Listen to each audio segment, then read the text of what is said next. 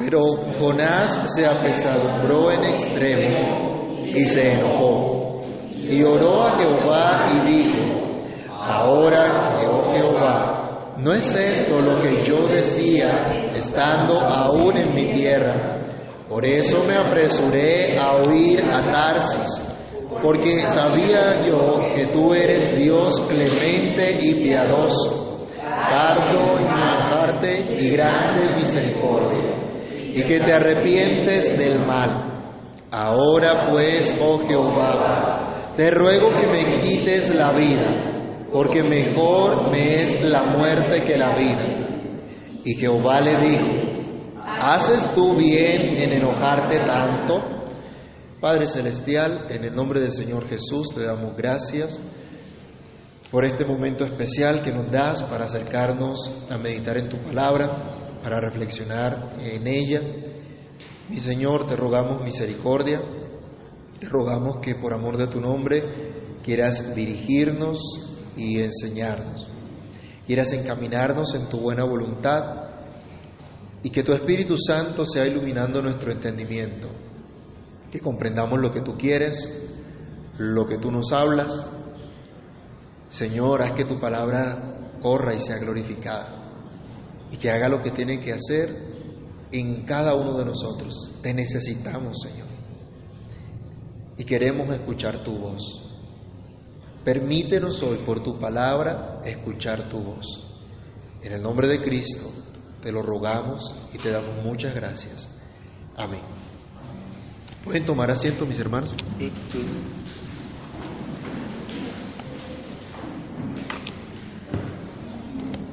En la primera parte de la reflexión que hemos comenzado en el capítulo 4 de Jonás, hemos visto la actitud que tuvo el profeta frente a la misericordia de Dios para con la gente de Nínive, la gente que se arrepintió y Dios los libró. Dios detuvo la destrucción en contra de Nínive porque se arrepintieron. Pero ¿qué fue lo que causó esto en Jonás? ¿Qué es lo que hemos visto? ¿Qué fue lo que causó? ¿Grande alegría? ¿Empezó a cantar grande gozo hay en mi alma hoy? No, estaba lleno de ira, estaba totalmente disgustado. Él no se complació en el actuar bondadoso del Señor, porque él quería que se cumpliera el juicio, la destrucción, y como no sucedió así como él esperaba, se llenó de ira tenía un gran malestar y estaba muy afectado. Jonás estaba enojado contra Dios. Pero debemos seguir meditando en este tema, observando en la experiencia de este profeta, para que nosotros identifiquemos también los motivos de nuestro posible enojo y lo que Dios dice al respecto.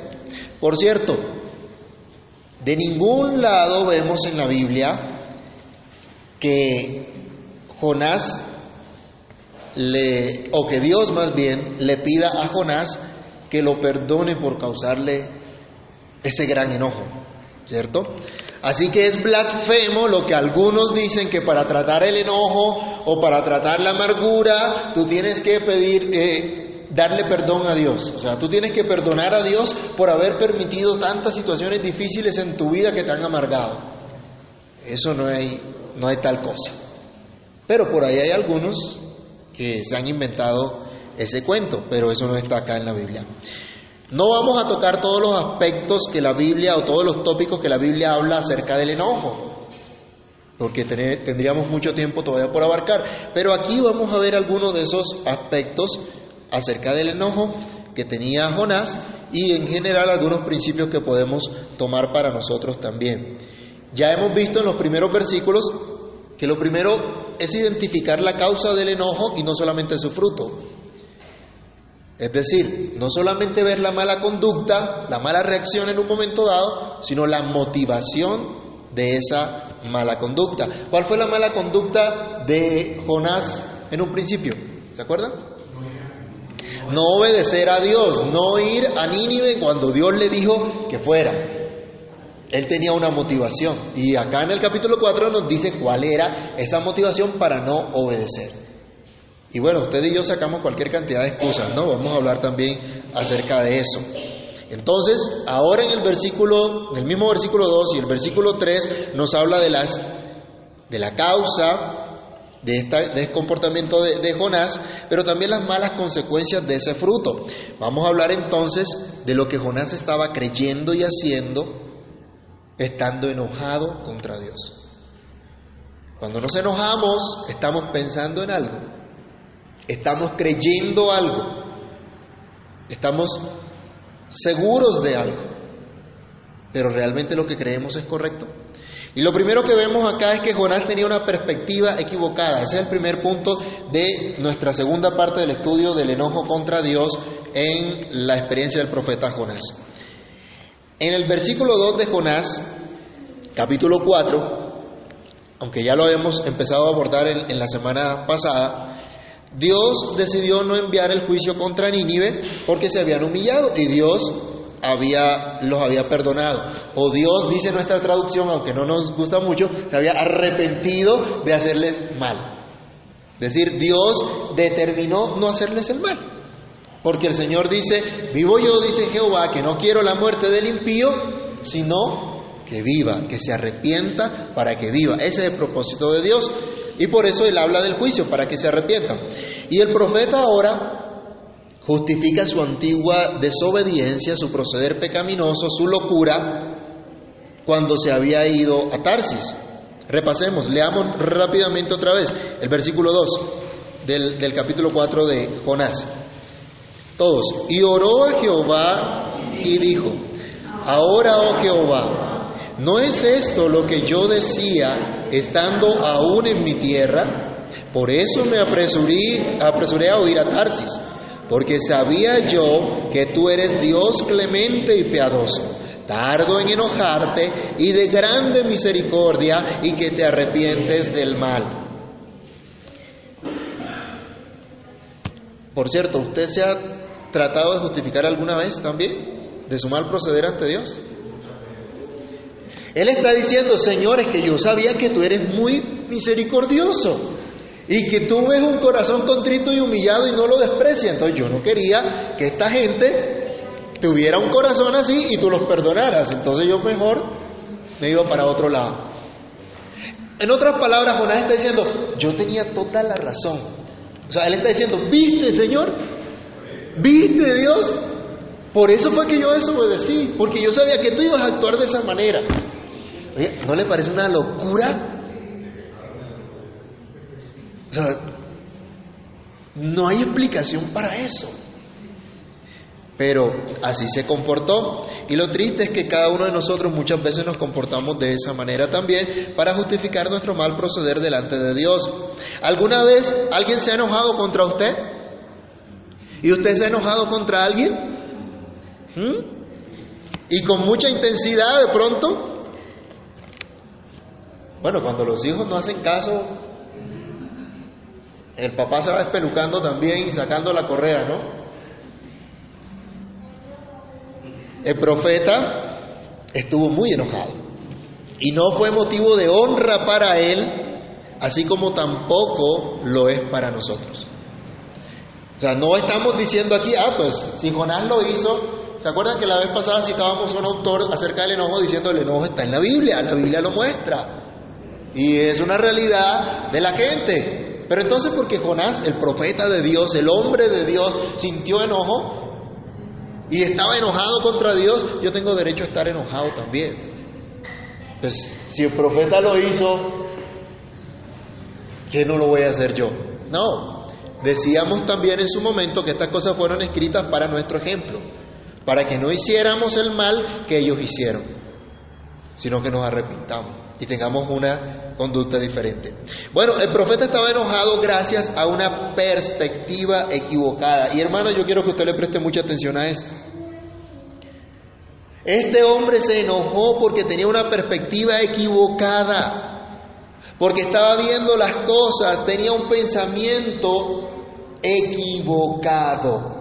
Mucha gente está sufriendo hoy día precisamente porque tiene un pensamiento equivocado porque tiene una concepción errónea de la vida. Hay gente deprimida, hay gente angustiada, hay gente que no sabe qué hacer porque tienen una perspectiva equivocada de la vida. Hay gente que usted ve que sufre y, realmente sufre mucho, pero desafortunadamente sufre mucho porque no piensa correctamente, porque está creyendo unas cosas que no son. Jonás tenía una perspectiva equivocada acerca del carácter de Dios. El profeta recita lo que el salmista David había dicho. Vayamos al Salmo 103, versículo 8. David, inspirado por el Espíritu Santo y experimentando en su vida la obra de Dios, pudo decir lo que Jonás ahora está recitando. Salmo 103, versículo 8, ¿qué dice? ¿Quién lo tiene?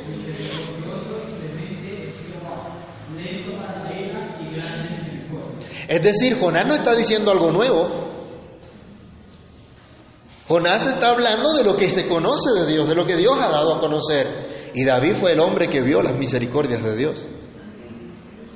David fue el hombre que vio a ese Dios que es tardo para la ira y grande en misericordia. Él vio que la misericordia de Dios definitivamente fue grande para con él. Lo experimentó. Ahora, revisemos que Jonás tenía unas declaraciones muy ortodoxas, es decir, muy correctas, muy bíblicas. Era presbiteriano, yo creo.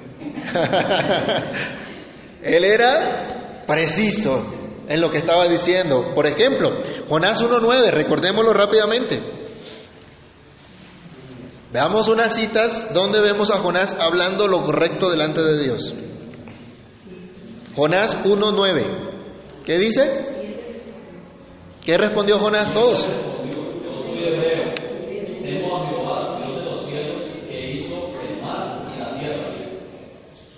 ¿Estaba diciendo algo correcto de Dios? Es el que hizo todas las cosas.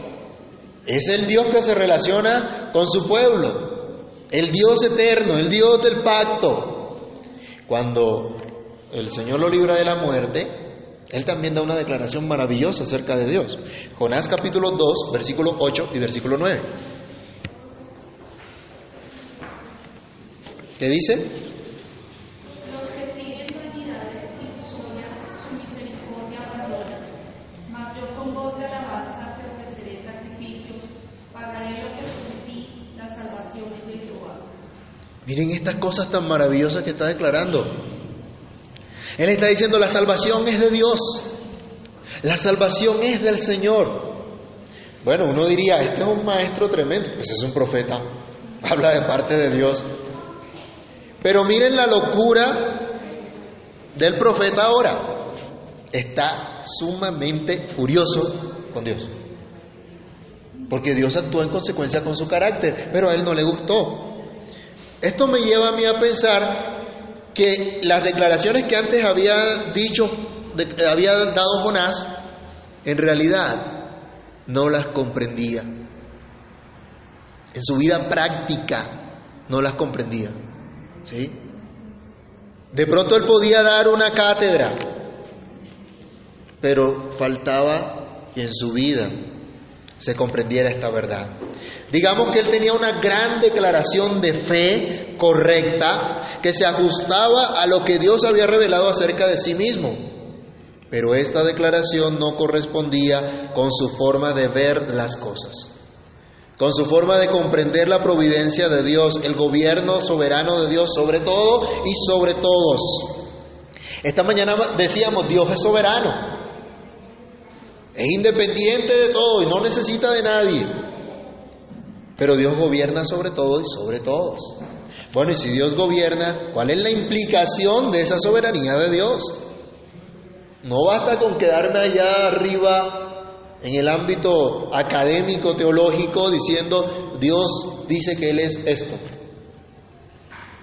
Ese Dios que hizo todas las cosas, el Dios soberano, era el que Jonás decía que temía y que servía pero parece que no estaba comprendiendo en realidad estas cosas. Es como hoy nosotros decir, por ejemplo, el Señor es soberano y cantamos en nuestro culto de adoración cuán grande es Él, pero nos invitan a tirar piedra, a protestar contra el gobierno y decimos, listo, O si no, vamos a hacer cacerolazo allá en la casa, a hacer bulla allá.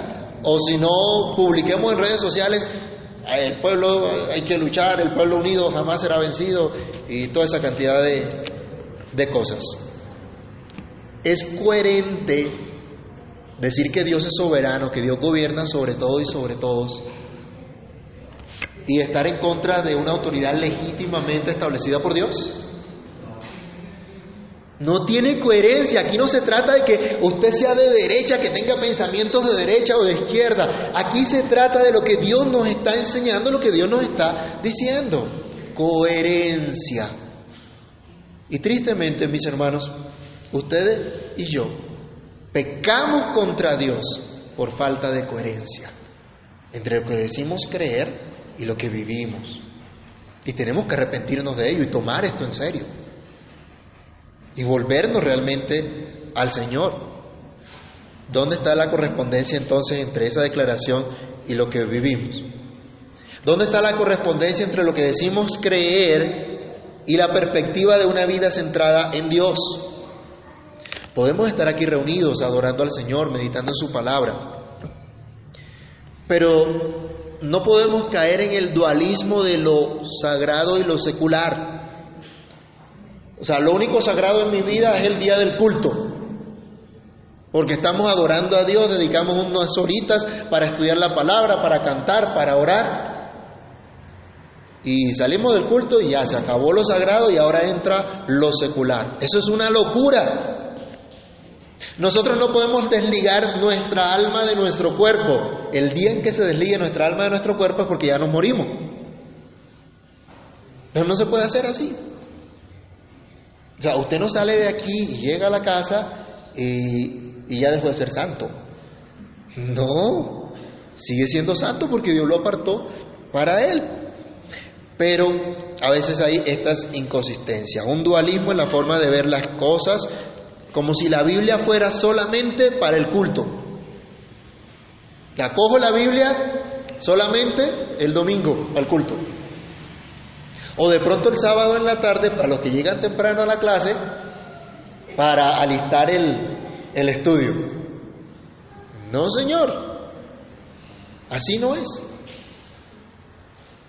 Es decir, al punto al que voy es, no podemos caer en esa dualidad de que yo solo cojo la Biblia para algunas cositas de mi vida. Tiene que permear todo, todas mis relaciones, toda mi, concepción de la vida. Vayamos a Santiago capítulo 2, versículo 19 rápidamente. Es como si nosotros pensáramos lo correcto acerca de Dios, pero pensáramos que lo correcto se limita solamente a confesar algo de Dios, sin importar lo que creemos adentro de nuestro corazón y experimentamos a diario. Santiago decía, ¿Tú crees que Dios es uno? Bien haces. También los demonios creen y tiemblan. Y ahí estaba haciendo Santiago un llamado a la iglesia a conocer el carácter de Dios que no se limita a un listado de atributos o perfecciones, definirlos bíblicamente y hacer una excelente disertación teológica sino que está enfatizando en un conocimiento que debe dirigir nuestra manera de pensar, nuestra manera de actuar. Tristemente Jonás utilizó para mal este conocimiento que tenía de Dios, pero en realidad lo que tenía era una perspectiva equivocada del carácter de Dios. No pensó cuán glorioso sería una nación enemiga se convierta a Dios. No pensó en cuán maravilloso sería que al ser objeto de la misericordia de Dios, esta nación conociera al Dios de Israel. Él no pensó en que incluso su nación podría ser beneficiada con esto. ¿No nos beneficiaría a nosotros que nuestros vecinos, que nuestros compañeros de trabajo conocieran a Cristo? Vamos a ser muy bendecidos. Que nuestros gobernantes conozcan a Cristo. ¿No sería de beneficio para nuestra nación? Totalmente. Pero Jonás no pensó eh, en estas cosas, no consideró de pronto estas cosas. Como no se cumplió lo que él había dicho, se enfadó. Porque tenía una mala perspectiva del carácter de Dios, de su relación con Dios. Jonás había dicho en el capítulo 1, versículo 9, que temía a Dios, al Dios del pacto, al Dios que permanece para siempre, al Dios que es fiel a su promesa, al Dios que siempre ha estado, que siempre está y que siempre estará con su pueblo. Esto era cierto, pero Jonás como que no estaba entendiendo que la cabeza de ese pacto es Dios, que el dueño y dador de la promesa es Dios, y se le olvidó como que Dios es el rey. ¿Qué dice el Salmo 95, versículo 3? Y se prepara también alguien Malaquías 1.11.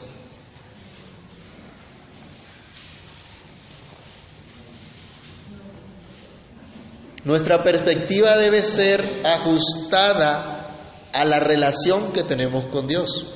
Salmo 95.3, ¿qué dice? Porque Jehová es Dios grande, el Rey grande sobre todos los dioses. Él gobierna. Él es el único verdadero. Y en Malaquías 1.11, cuando está reprendiendo a su pueblo por su desobediencia, también le declara cuán grande es Él. Le declara que Él es rey. Malaquías 1.11, ¿qué dice? porque desde donde soy nace hasta donde se pone, es grande mi nombre entre las naciones, y en todo lugar ofrece en mi nombre incienso y ofrenda limpia, porque grande es mi nombre entre las naciones, dice Jehová de los ejércitos. Él es rey grande. En otras palabras, mis hermanos, es Dios quien establece la relación con nosotros. Es Dios quien establece lo que es mejor para nosotros y a quien debemos estarle sujetos siempre. Pero vimos en el capítulo 1 de Jonás una abierta rebelión del profeta contra Dios que se apartó de su voluntad. Y ahora, en los capítulos 3 y 4, aunque obedece externamente a un llamado de una proclamación de parte de Dios, no se encuentra a gusto con la determinación de Dios. Como si la voluntad de Dios no fuera agradable y perfecta. La Biblia nos dice que los mandamientos de Dios no son gravosos. En esto conocemos que amamos a Dios, en que guardamos su mandamiento y sus mandamientos no son gravosos. Es decir, los mandamientos de Dios no son una cadena que nos amarra, que nos oprime, no es algo que nos produce daño. Al contrario, nos da verdadera libertad. Porque el Señor dijo, conoceréis la verdad y la verdad os hará libres.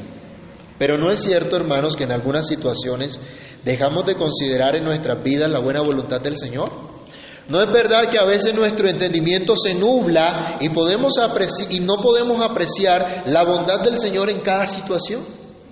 No es cierto que algunas veces nos enfadamos porque queremos hacer nuestra propia voluntad y dejar a un lado el mandamiento de Dios. O algunas veces nos hallamos haciendo cosas que Él nos manda, pero lo hacemos simplemente por un compromiso, por cumplir con un compromiso, a regañadiente porque nos toca, pero sin el gozo de honrar al Señor con nuestras acciones. Jonás tenía una perspectiva equivocada. No estaba entendiendo, Dios era el que establecía la relación con él. Era Dios el que lo dirigía, no al revés. Él tenía también una perspectiva equivocada de la voluntad de Dios. No podía comprender cómo era posible que un pueblo pagano, alejado de Dios, que no hacía parte del pacto, llegara a ser objeto de la misericordia de Dios. Israel tenía la luz de los mandamientos de Dios. Nínive no tenía eso. Parece que el profeta no consideró el propósito de su nación, de ser luz, de ser sal. Ese era el propósito de Israel en realidad. Pero parece que este hombre pensó que el pueblo de Dios era solamente esta nación como tal y pensó que la gracia de Dios no podía ser recibida por nadie más. No consideró que tanto él como su pueblo estaban desobediendo e irritando al Señor con sus constantes desobediencias. ¿Se acuerdan que Jonás tuvo un ministerio durante el reinado de un hombre llamado Jeroboam II y que este rey, ¿cómo fue? Fue una perita en dulce, como decimos por allá, o, o un rey piadoso. No, fue un rey malo. Por muchos años reinó. Bueno, en ese tiempo lo puso Dios a, a Jonás para mostrarle, mire la decadencia del pueblo, mire la maldad de sus propios gobernantes y no se quieren arrepentir, no quieren obedecer a Dios, teniendo la ley de Dios, siendo un pueblo especial, teniendo esa gracia, esa misericordia de Dios. Tanto Jonás como el pueblo eran llamados a esta obra de Dios, a conocer realmente la voluntad de Dios. Y la voluntad de Dios se lo mostró el Señor con el arrepentimiento de Nínive. Porque la voluntad de Dios en Isaías 55:7 es que el impío se vuelva de su mal camino. El Señor llama, deje el impío su mal camino, vuélvase a Dios y Dios tendrá de él misericordia. Primera Tesalonicenses 4:13, ¿qué nos dice el Señor hoy a su iglesia? ¿Cuál es la voluntad del Señor para nosotros, para el pueblo de Dios? Primera Tesalonicenses 4:3. Tampoco queremos, hermanos, que ignoréis acerca de los prudentes, para que no. Perdón, 4:3. 4.13 Pues la voluntad de Dios es vuestra que os apartéis de la de fornicación, cada uno de vosotros sepa tener su propia esposa en santidad y honor, La voluntad de Dios, dice acá, es vuestra santificación. Cristo oró, santifícalos en tu verdad, tu palabra es la verdad. ¿Qué es lo que Dios quiere de su iglesia? Que viva de acuerdo al llamado que Dios le dio en esa santificación. Entonces, una verdadera conversión, un verdadero arrepentimiento, una fe genuina y no un mero formalismo religioso, ni siquiera una proclamación muy ortodoxa, pero que no trasciende de la vida. Hoy algunos creen que la voluntad de Dios es que le den cierta cantidad de dinero a Dios por medio de las siembras, los pactos que hablan en, en, en algunos lugares, para que de esta manera Dios los prospere. Otros creen que la voluntad de Dios es desarrollar ciertas actividades eclesiásticas como muestra de servicio y de adoración. Pero en su casa, en su relación familiar, no hay disposición de servir a Dios mediante un servicio abnegado y desinteresado a su propia familia. Y no pocos creen que la voluntad de Dios es darles todo cuanto se les antoja. Y en lugar de ver a Dios como el supremo rey, convierten a Dios en su súbdito el que está para concederles todos sus deseos mágicamente. Y cuando se encuentran con algo diferente a lo que estaban considerando, hacen lo mismo que Jonás. Se enojan contra Dios. Y no se dan un instante para considerar si están equivocados. Simplemente se llenan de ira porque no salen las cosas como ellos querían o como ellos consideraban que era la voluntad de Dios.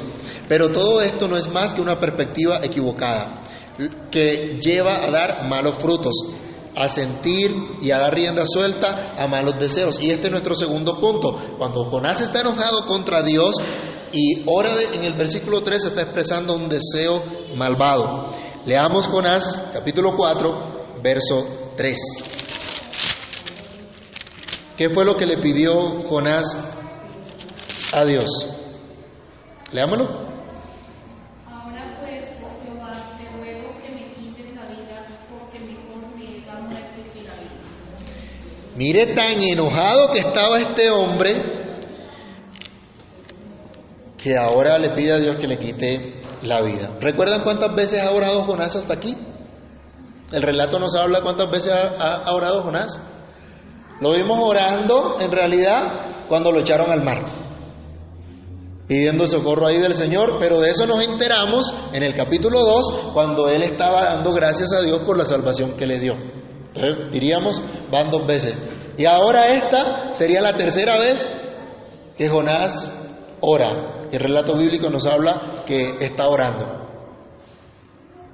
Y uno dice, pero mire este tipo de oración a la que, la que está haciendo Jonás. Aunque en el vientre del pez oró y le dio gracias al Señor, exaltando a Dios, Ahí no expresó arrepentimiento. Y uno diría, hombre, después de estar tres días metidos en el vientre de una ballena, de un pez enorme, uno tiene que salir de ahí transformado, ¿no? Uno tiene que salir de ahí, Señor, te voy a servir con todo mi corazón, todo lo que tú quieras, todo lo que tú digas, eso lo voy a hacer. ¿Han escuchado algunas personas que, que han ido al cielo o al infierno y llegan, mejor dicho, paniqueando a todo el mundo realmente? O, o, el tema esto de los encuentros, usted va a un encuentro, le ponen las manos, le ministran, le sacan los demonios y entonces ya usted queda listo a servir al Señor y a vivir una vida que glorifique a Dios. Mentira. Ninguna de esas cosas lo va a cambiar. Ninguna de esas cosas le va a transformar. Es a medida que usted va comprendiendo la palabra de Dios, que usted va conformándose a lo que dice la palabra de Dios, que va a haber esa transformación en su vida. Por eso que Pablo nos dice, no nos dice, vaya donde el pastor que tiene más unción para que eh, reciba allí el cambio que necesita y su vida sea diferente.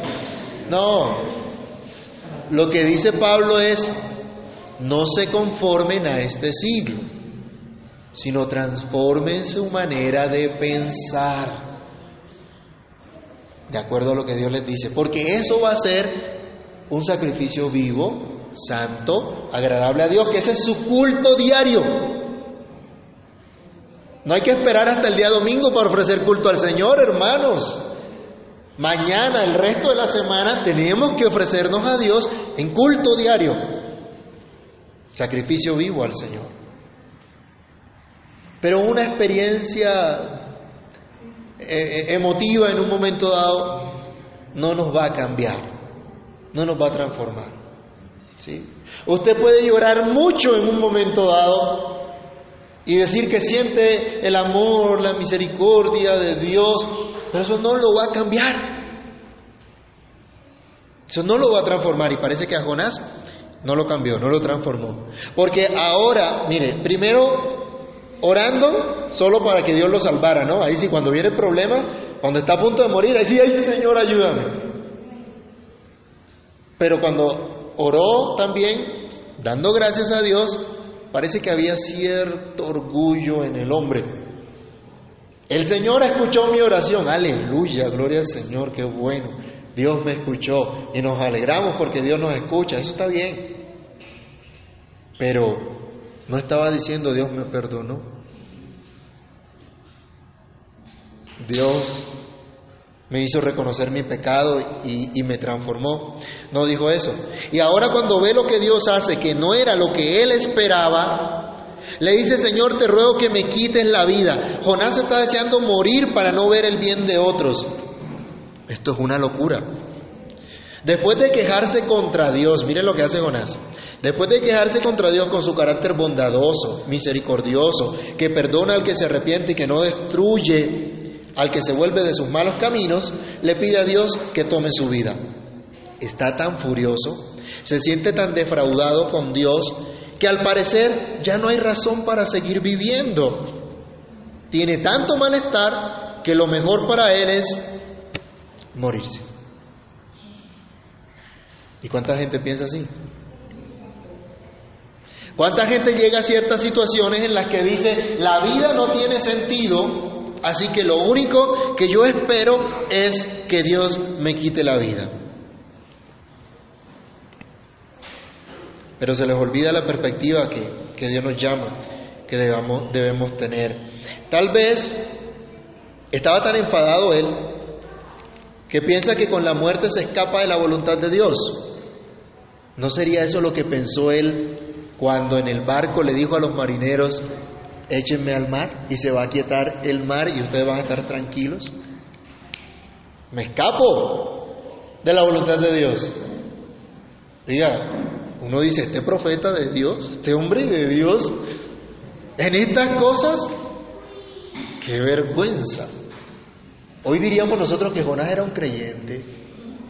¿Qué dirían ustedes de un pastor así? Terrible, ¿no? No, ese no es pastor y presbiteriano menos.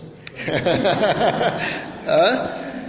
Tal vez pensó que se iba a escapar. Pero miren hermanos, hasta donde nos puede llevar una perspectiva equivocada.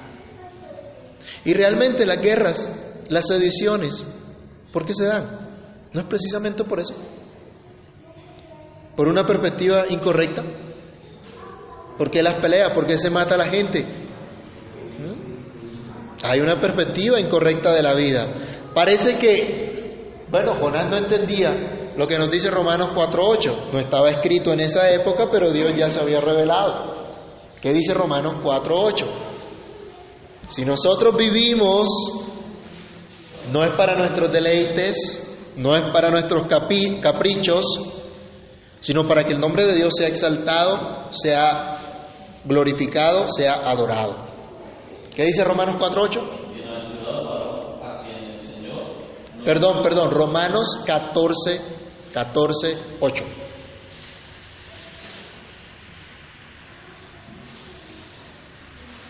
Pues si vivimos para, para el Señor vivimos, y si morimos, para el Señor morimos. Así pues sea que vivamos, o sea que vivamos, del Señor ¿Mm? Entonces, ¿creen ustedes que es una perspectiva correcta decir, no salieron las cosas como yo quería, así que Dios mejor toma mi vida? Se acabó mi tiempo aquí en esta tierra, porque yo lo decidí. ¿Así? Qué atrevido. Nosotros debemos entender, si vivimos, vivimos para el Señor. Es decir, mi vida aquí no tiene otro propósito distinto a glorificar a Dios a honrar al Señor en cualquier circunstancia.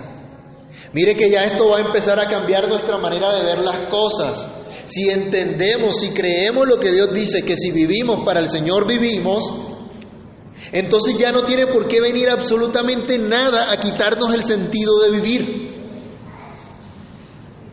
Porque sabemos que nuestro sentido está en Dios que nuestro propósito está en Él. Miren, si Nínive se había arrepentido, Dios estaba siendo grandemente exaltado, porque se estaba haciendo su voluntad, porque se había dejado el mal camino, se había dejado la maldad y se había actuado en justicia. Pero parece que Jonás no pensaba de esta manera, simplemente quiso morir, no, no para estar con el Señor, como dice Pablo, que partir y estar con Cristo es muchísimo mejor sino porque quería acabar con su sufrimiento, quería acabar con su dolor. Y algunos dicen, sí, es que, bueno, si tú estás enfermo en una cama, postrado, pues rogamos que el Señor tenga misericordia y te lleve. Hermanos, si vivimos, para el Señor vivimos. Y eso debe estar en nuestras mentes, en nuestros corazones. Vemos familiares en una cama postrados, en una situación muy difícil. Pero debemos animarlos con esto. Mientras Dios te da vida, es para Dios, es para Él. Y si Dios nos permite a alguno de nosotros padecer de esa manera, pensemos en esto. Si vivimos, para el Señor vivimos. ¿Ha conocido usted personas que han pensado como Jonás? ¿Recuerda la cultura suburbana de los hemos? ¿Sí?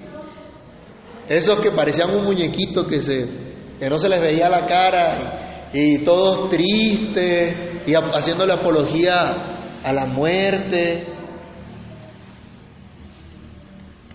Gente que decía que su vida no tenía sentido. O ha escuchado noticias de suicidios eh, por parte de personas muy deprimidas. Miren la intensidad del enojo de este hombre y miren este malvado deseo.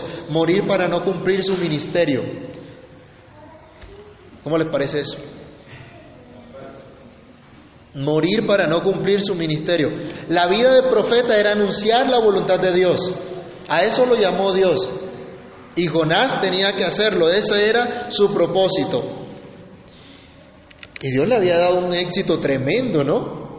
Porque Jonás dijo, de aquí a, 40 días Nínive se va a, destruir. Y la gente se arrepintió. ¿Cuánto luchamos nosotros hoy día predicando la palabra domingo tras domingo? Y hay uno que otro por ahí que, mm, mm, no. En cambio, esta gente escuchó un solo mensaje, se arrepintió. Uno dice, qué unción la que tenía Jonás, ¿no? Realmente no era Jonás, acuérdense, era el propósito de Dios. Y Dios lo quiso usar a él para llevar ese mensaje. Pero a Jonás no le importó ninguna de estas cosas. Él no pensó, ¿será que acaso Dios no puede usarlo también para traer arrepentimiento a su propia nación? Miren lo paradójico, una nación que no conocía a Dios se arrepiente ante el llamado. Pero el propio pueblo de Jonás está en rebeldía contra Dios. No podría él pensar, bueno, Dios es misericordioso, fue misericordioso con ellos, con nosotros también, y puede hacernos traer al arrepentimiento. No había esperanza en la misericordia de Dios proclamando su palabra a donde quiera que Dios le enviara. No podía confiar en que Dios iba a hacer su voluntad. Pero parece que esto no fue lo que quería Jonás. Él quería tal vez otro tipo de servicio. Y así hay algunas personas que de pronto dicen, yo le quiero servir al Señor, pero en esto, en esto, en esto y en aquello que a mí me gusta. Pero resulta que Dios le dio dones, le dio capacidades para algo específico y que no es precisamente lo que estaba imaginándose. Por ejemplo, en nuestro medio algunas veces hemos visto a, a mujeres enfadadas porque no están en un púlpito predicando. Cuando Tito, capítulo 2, enseña a las mujeres de la iglesia a que sean prudentes, castas, respetuosas, que amen a sus esposos, que cuiden de sus hijos, para que la palabra de Dios no sea blasfemada. Que guarden la piedad en sus casas. ¿Y no les parece poquita responsabilidad esa? ¿No les parece tremendo trabajo que Dios les da para que quieran, aparte de todo, estar predicando también? ¿Mm? ¿Por qué no están predicando? Porque simplemente Dios les dio otros dones. Así de sencillo, no es porque el hombre sea más que la mujer. Simplemente Dios a cada uno le dio un rol que desempeñar. Pero miren nuestra sociedad cómo está hoy día. Las mujeres quieren desempeñar el papel de los hombres. Eso es el feminismo. Ese es el feminismo. Que la mujer quiere ocupar el papel del hombre. Y tristemente, los hombres también ahora quieren ocupar el papel de las mujeres. Entonces, esto está totalmente distorsionado, totalmente loco. ¿No han visto ustedes a un niñito haciendo berrinche porque no le dan lo que él quiere? Y si no es lo que él quiere, entonces no se mueve. Pareciera que Jonás está haciendo la misma pataleta. Y pareciera que más de uno hace la misma pataleta cuando no quiere servir a Dios en lo que Dios le manda, sino en lo que a él se le ocurre. Es triste entonces, mujeres queriendo hacer el papel de los hombres y hombres que dejan su papel de cabeza, su papel de ser protector, su papel de ser proveedor, su papel de ser dirección para su esposa, para sus hijos, y caminan en contra del diseño de Dios y como consecuencia la degradación de esta sociedad de la cual hemos hablado. Y esto es producto de una perspectiva equivocada, producto de un deseo malvado de no querer servir a Dios en lo que Él nos coloca, en ejercer un ministerio, un servicio, en otras palabras, un malvado deseo de no vivir para la gloria de Dios como enseña nuestro catecismo. ¿Cuál es la razón principal de nuestra existencia? Es glorificar a Dios y gozar de Él para siempre. Pero no importa que tanto nos sepamos esto, si en cada área de nuestra vida no estamos dispuestos a rendir el homenaje a Dios que Él se merece. Si no pasa esto es porque no hemos entendido cuál es el fin principal de nuestra existencia. Jonás parecía que no entendía este llamado de dar gloria a Dios. Parecía que no entendía por qué Dios lo había preservado hasta ese momento, cómo lo había preservado de la muerte para anunciar su palabra. Dios lo libró de la muerte porque tenía un propósito con él. ¿Y qué ha hecho Dios con nosotros? ¿No nos ha librado también de la muerte? ¿No nos ha dado vida también en Cristo para que seamos luz en medio de las tinieblas? Entonces nosotros como cristianos ante una situación adversa deberíamos hacerle pataleta a Dios y decirle, no, Señor, mejor yo no quiero vivir más. No, eso no es correcto. Debemos aprender la perspectiva correcta. Salmo 118, versículo 17. David incluso, siendo perseguido, estando amenazado de muerte, él pudo confiar y declarar, no moriré, sino que viviré y contaré las obras de Jehová. Esa debe ser nuestra perspectiva. Si vivimos para el Señor, vivimos. A diferencia de Jonás, nuestro gran profeta, nuestro Señor Jesucristo, conocía perfectamente el carácter de Dios, conocía perfectamente la voluntad de Dios y se sometió a la voluntad del Padre. Y aunque en el Getsemaní estuvo angustiado y oró al Señor, pidió que se hiciera su voluntad. La voluntad del Padre, para que el nombre del Padre fuera glorificado. Y las piadosas oraciones de Cristo en su carne fueron escuchadas en nuestro beneficio, para que hoy nosotros podamos mirar a Él en nuestra angustia o en nuestro dolor, en los momentos que no entendemos, con la esperanza de hallar gracia y dirección y consuelo y poder ver las cosas desde una perspectiva correcta, con una esperanza correcta, corriendo nuestra carrera con paciencia, como nos dice Hebreos 12 del 1 al 4 que les pido lean en casa. Jonás entonces estaba muy enfadado gracias a su perspectiva equivocada del carácter de Dios, de la voluntad del Señor e incluso de su propia relación con Dios. ¿Cuál es tu perspectiva al respecto? ¿Piensas que Dios debe hacer las cosas que tú le sugieres? O como les, les compartí antes a algunos hermanos, está bien decir, Dios, no aceptaremos un no como respuesta. No hay tal. ¿Entiendes la relación de pacto a la cual Dios te llamó, a la promesa que tienes en Cristo y que por lo tanto tu vida le pertenece solo a Él? Si en tu corazón has albergado amargura y enojo por alguna situación, pero no sabes o de pronto has pensado si estás equivocado, te has dado el tiempo para pensar que de pronto estás equivocado, que tu perspectiva puede estar equivocada, que tienes un juicio a la ligera y que Dios realmente te quiere, ¿qué te quiere enseñar Dios en esa situación? Jonás oró a pesar de todo, ¿no? Le debemos abonar eso también al hermano Jonás. No fue la mejor oración, pero oró a Dios. Como vamos a ver más adelante, Dios respondió a su oración, aunque no como él esperaba. Jonás oró a Dios, una oración no piadosa, pero hermanos, hoy podemos orar al Señor y hallar consuelo en Él, hallar dirección en Él, tenemos esperanza en Él, porque no lo podemos, no lo vamos a hacer en nuestros méritos, sino en los méritos de aquel que perfectamente cumplió la voluntad de Dios y que intercede por nosotros.